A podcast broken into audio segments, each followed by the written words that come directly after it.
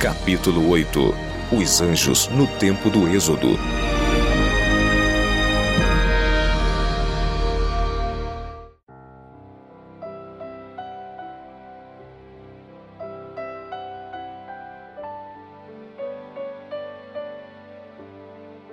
O nascimento de Moisés.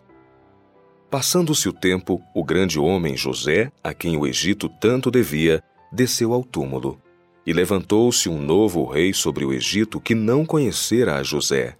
E ele disse: Eis que o povo dos filhos de Israel é muito e mais poderoso do que nós. Êxodo 1, 8 e 9. Foram expedidas ordens a fim de destruírem as crianças hebreias do sexo masculino ao nascerem. Satanás foi o instigador disto. Sabia que um libertador deveria levantar-se entre os israelitas e, levando o rei a destruir seus filhos, esperava frustrar o propósito divino. Enquanto este decreto estava em pleno vigor, um filho foi nascido a Anrão e Joquebede. A mãe conseguiu esconder a criança, Moisés, durante três meses. Então, achando que não mais a poderia conservar sem perigo, preparou uma pequena arca de junco, tornando-a impermeável por meio de betume e piche, e pondo nela a criança, colocou-a entre os juncos à margem do rio. Não ousou ficar para vigiá-la, com receio de que a vida da criança e a sua própria vida se perdessem, mas Miriam deteve-se perto, observando ansiosa para ver o que seria de seu irmãozinho.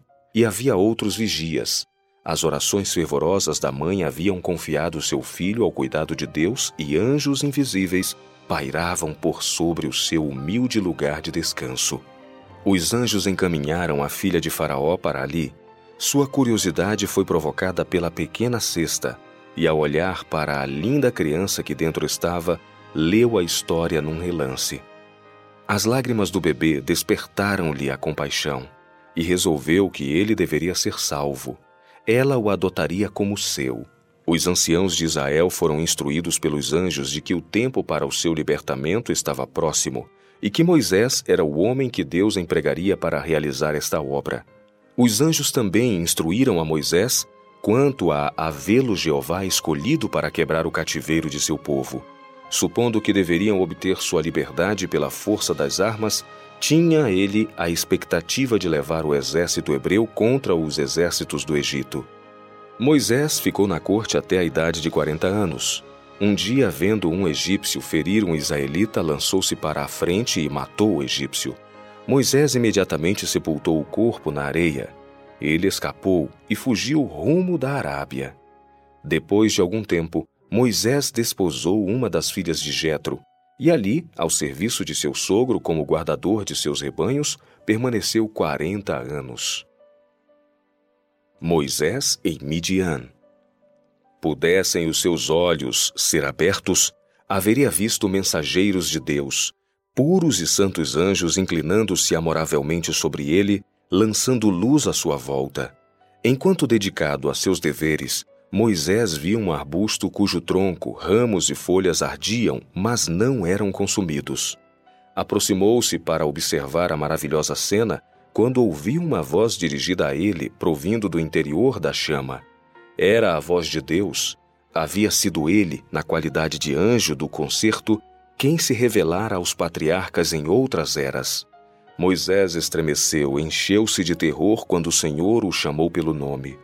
Com lábios trementes respondeu: Eis-me aqui. Foi advertido quanto a não aproximar-se do Criador com indevida familiaridade.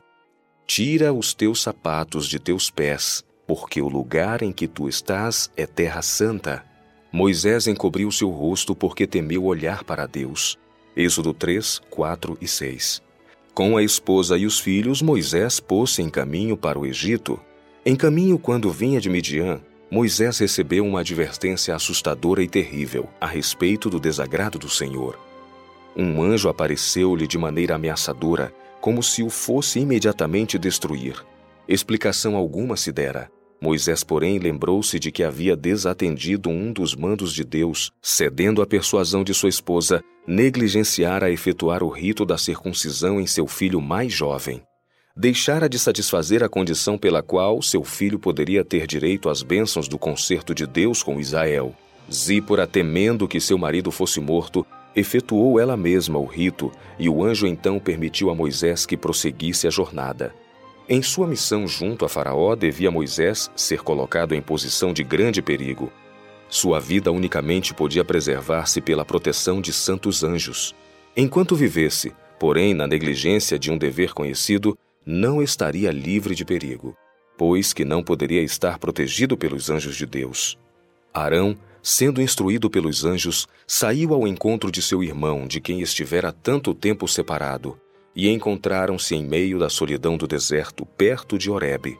Juntos viajaram para o Egito e, tendo chegado à terra de Gozen, puseram-se a congregar os anciãos de Israel. As pragas do Egito. Moisés e Arão foram os representantes de Deus perante um rei atrevido e desafiante, e diante de sacerdotes impenitentes e endurecidos na rebelião que se haviam aliado aos anjos maus. Faraó e os grandes do Egito não eram ignorantes em relação ao sábio governo de Deus. Uma grande luz estivera a brilhar através dos tempos, apontando a Deus e seu justo governo, bem como aos reclamos de sua lei. José e os filhos de Israel haviam difundido no Egito o conhecimento de Deus. Embora os israelitas houvessem sido submetidos em cativeiro aos egípcios, nem todos eram considerados como escravos.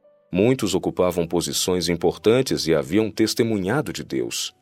Satanás sabia muito bem que Moisés fora escolhido por Deus para quebrar o jugo da escravidão dos filhos de Israel. Consultou seus anjos para decidir como agir para obter solução diante de um duplo propósito. Primeiro, destruir a influência da obra que Deus realizaria através de seu servo Moisés, operando por intermédio de seus próprios agentes em contrafação à verdadeira obra de Deus.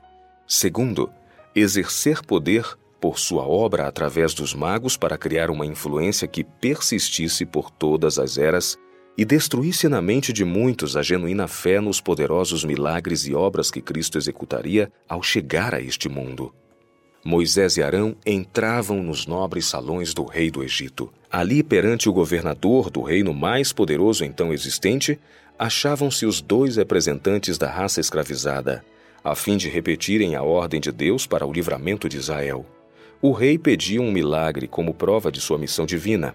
Arão tomou agora a vara e lançou-a perante Faraó. Ela se tornou serpente. O rei mandou chamar seus sábios e encantadores, Êxodo 7:11, dos quais cada um lançou sua vara e tornaram-se em serpentes. Mas a vara de Arão tragou as varas deles.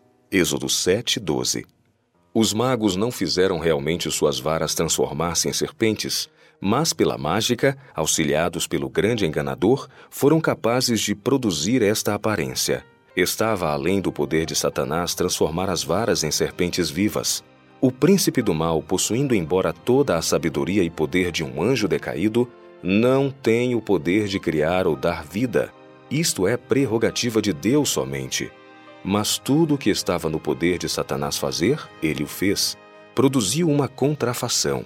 À vista humana, as varas tinham sido transformadas em cobras. Nada havia em sua aparência para distingui-las da serpente produzida por Moisés, se bem que o Senhor fizesse com que a serpente verdadeira tragasse as falsas serpentes. Contudo, mesmo isto foi considerado por Faraó não como uma obra do poder de Deus, mas como o resultado de uma espécie de mágica superior à de seus servos. Faraó desejava justificar sua obstinação em resistir à ordem divina, e daí procurava ele algum pretexto para não tomar em consideração os milagres que Deus operara por meio de Moisés. Satanás deu-lhe exatamente o que ele desejava. Pela obra que operara por intermédio dos magos, fez parecer aos egípcios que Moisés e Arão eram apenas magos e encantadores, e que a mensagem que traziam não podia impor respeito como provinda de um ser superior. Assim, a falsificação de Satanás cumpriu seu objetivo de tornar ousados os egípcios em sua rebelião e fazer com que Faraó endurecesse o coração contra a convicção. Satanás esperava também abalar a fé de Moisés e Arão na origem divina de sua missão. Quando se operaram os milagres perante o rei, Satanás estava a postos para contrariar a sua influência e impedir Faraó de reconhecer a supremacia de Deus e obedecer à sua ordem. Satanás fez tudo ao seu alcance para contrafazer a obra de Deus e resistir à sua vontade. O único resultado foi preparar o caminho para maiores exibições de poder e glórias divinos, e tornar mais visíveis tanto para os israelitas como para todo o Egito a existência e soberania do Deus verdadeiro e vivo. A tormenta, ou seja, a sétima praga, chegou pela manhã, conforme predito. Trovões e granizo, com fogo misturado a eles, destruíram todas as plantas, abateram árvores e feriram homens e animais. Até então, nenhuma vida dos egípcios fora ceifada, mas agora a morte e a desolação ocorreram na trilha do anjo destruidor. Somente a terra de Gozen foi protegida. O Senhor, por meio de Moisés, deu instruções aos filhos de Israel relativas à partida do Egito, e especialmente para a sua preservação no juízo por vir. Cada família, sozinha ou ligada com outras, deveria matar um cordeiro ou cabrito sem mácula, e com um molho de isopo espargir seu sangue em ambas as ombreiras e na verga da porta da casa, para que o anjo destruidor, vindo à meia-noite, não entrasse naquela habitação. Êxodo 12, 5 e 7 O Senhor declarou: Passarei pela terra do Egito esta noite e ferirei todo o primogênito na terra do Egito. E aquele sangue vos será por sinal nas casas em que estiverdes. Vendo eu sangue, passarei por cima de vós, e não haverá entre vós praga de mortandade, quando eu ferir a terra do Egito. Êxodo 12, 12 e 13. Os filhos de Israel haviam seguido as orientações dadas por Deus. Enquanto o anjo da morte passava de casa em casa entre os egípcios, aqueles estavam prontos para a viagem. Por volta da meia-noite, todas as casas dos egípcios despertaram de seu sono pelo grito de dor. Temeram que todos viessem a morrer lembraram-se do clamor de angústia e lamentação que haviam ouvido dos hebreus quando o desumano decreto de um rei cruel fizera matar a todos os bebês do sexo masculino tão logo estes nasciam. Os egípcios não podiam ver o anjo vingador que entrava em cada casa e operava a morte. Mas eles sabiam que era o Deus dos hebreus que os estava levando a enfrentar o mesmo sofrimento que haviam infligido aos israelitas. Cristo, o líder invisível de Israel. No Egito, espalhou-se a notícia de que os filhos de Israel iam avante em direção ao Mar Vermelho.